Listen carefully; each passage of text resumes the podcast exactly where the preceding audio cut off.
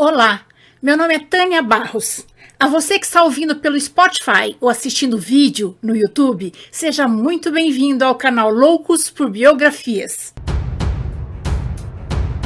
E se você é novo por aqui e gosta de biografias, convido você a se inscrever no canal. E se gostar deste vídeo, deixe seu like, seu comentário, porque assim esse conhecimento chega para pelo menos mais duas pessoas. Agora vamos lá, senta que lá vem história. Hoje vamos conhecer a biografia do navegador italiano Américo Vespúcio. Os grandes navegadores são como os primeiros astronautas que pisaram na Lua, porque eles navegaram por mares nunca dantes navegados. Eles são os descobridores da Terra. Descobriram novas rotas, novos continentes e expandiram os limites do mapa. Foram homens muito corajosos. Viveram numa época em que se acreditava em demônios. Muitos acreditavam que a Terra era plana. Eles espantaram essa superstição e empreenderam viagens de meses, anos, sujeitos a tempestades, doenças, para chegarem aos lugares mais desconhecidos, inexplorados e detalhar o mundo como vemos hoje. O navegador italiano Américo Vespúcio nasceu no dia 9 de março de 1451, em Florença, Itália. Era o terceiro filho do casal Anastácio Vespucci e Isabel Mimi. Foi educado por seu tio, o frade dominicano Jorge Antônio Vespucci, que lhe falou sobre Ptolomeu e Aristóteles. Teve uma infância rodeada de livros, pois o seu tio tinha uma das principais bibliotecas de Florença e fez questão de passar muito conhecimento ao sobrinho. Os Vespucci eram uma das famílias mais influentes de Florença. Tinham terras, palácios, fizeram fortuna com o comércio de seda. Diversos membros da família tinham ostentado cargos importantes em Florença.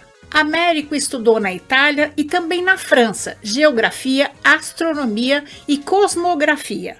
Quando estava com 17 anos, Américo começou a trabalhar nas atividades comerciais da poderosa família Médici, que governava Florença.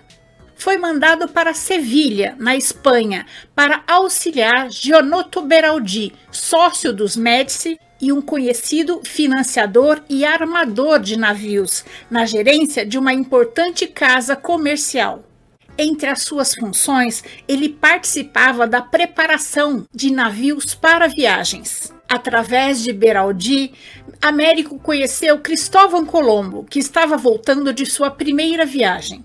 Em 1495, com a morte de Beraldi, Américo assumiu a gerência da filial e travou contato com as ideias dos conquistadores espanhóis. Aos 45 anos, Américo decidiu ganhar o mar. No dia 18 de maio de 1499, fez sua primeira viagem na expedição de Alonso de Rogeda, que ajudou a financiar com uma frota de quatro naus, destinadas a explorar as terras já descobertas por Colombo, as Índias Ocidentais partiram de Cádiz, atravessaram o Atlântico e chegaram próximo à costa da atual Guiana Francesa. Após uma desavença, Rogeda e Vespúcio se separaram, ficando cada um com duas naus. Rogeda seguiu para o norte e Vespúcio para o sul. Costeando o Brasil, Vespúcio descobriu o estuário do rio Amazonas e foi até o Cabo de São Roque, onde inverteu a rota e chegou até a Venezuela. Os dois navegantes chegaram a se encontrar de novo no ano seguinte, no Haiti, e em junho de 1500 regressaram à Espanha.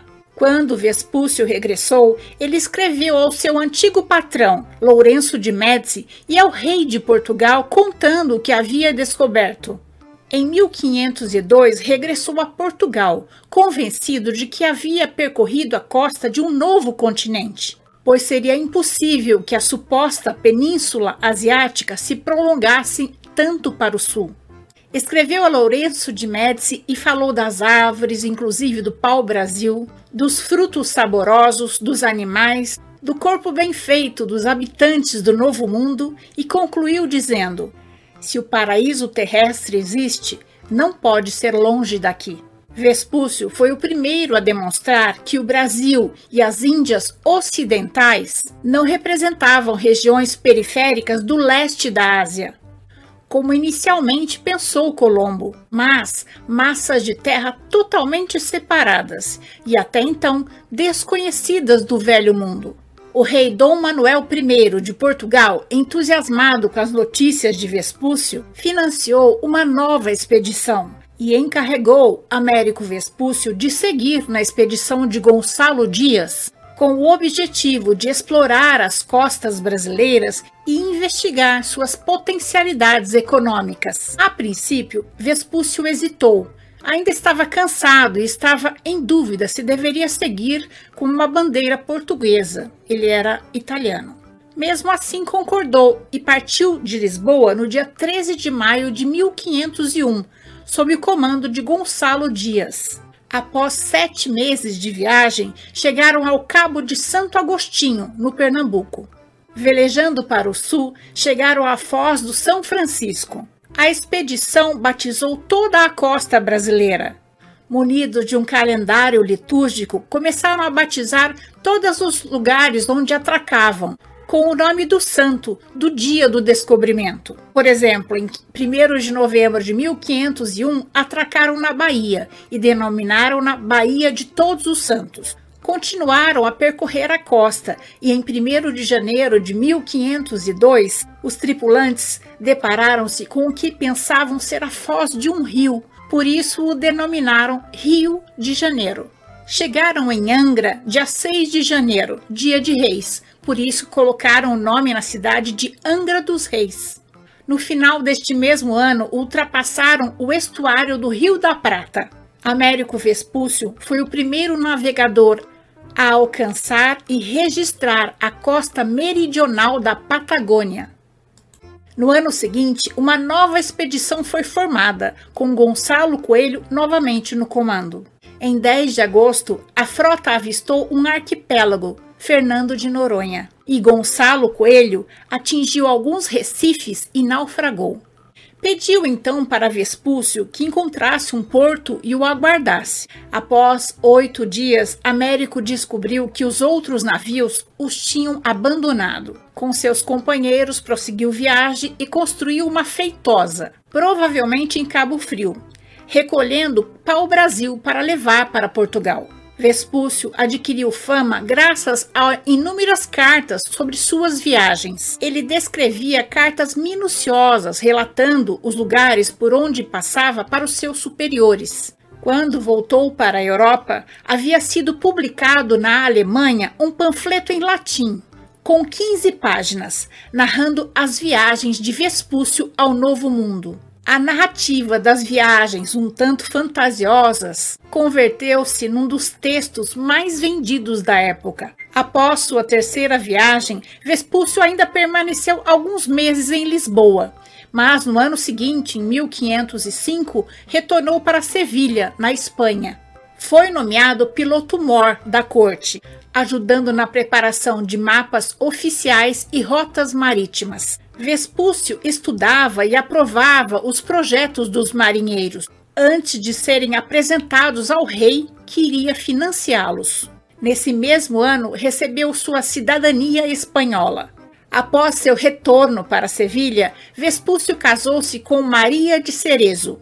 Como todos os relatos de exploradores, a carta sobre o Novo Mundo de Vespúcio acabou nas mãos do cartógrafo oficial, Martins Valtis Miller, responsável por introduzir as linhas nos mapas, que eram constantemente redesenhados.